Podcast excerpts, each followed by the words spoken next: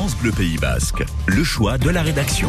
Ce sont les Sanfermines qui euh, commencent donc à midi avec, euh, depuis le balcon de la mairie de Pamplune, le Chupinasso, cette fameuse fusée qui donne le coup d'envoi d'une semaine de fête et après deux années blanches à cause de la pandémie, Franck Delozor, tout le Pays Basque, le monde entier regarde avec envie la capitale de la Navarre. Joseba est Chalar près de Sar, pouvoir enfin renouer avec la tradition est pour lui quelque chose d'émouvant.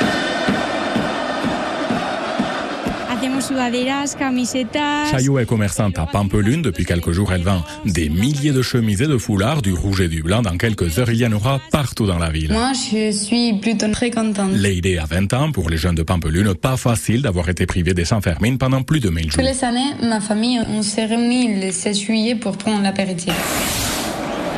Pour moi, mon moment préféré pendant les fêtes, ce sont les repas entre amis et famille. Ce sont la chose la plus jolie des fêtes. Nerea est souvent en déplacement, mais pour elle, impossible de ne pas être à Pampelune dès aujourd'hui. Savoir qu'un été sans, sans Fermine, c'est pas vraiment un, un, été. Il y avait ce sentiment de, de tristesse. Et c'est pour ça que cette année, ça va être un peu le retour à la normale. Tous les gens essayent de trouver un, un moment pour se retrouver autour des de traditions, autour de, de l'ambiance de fête avec les amis, les copains. C'est un moment très très très spécial et c'est évidemment la joie qu'on ressent à quelques heures que la fête commence.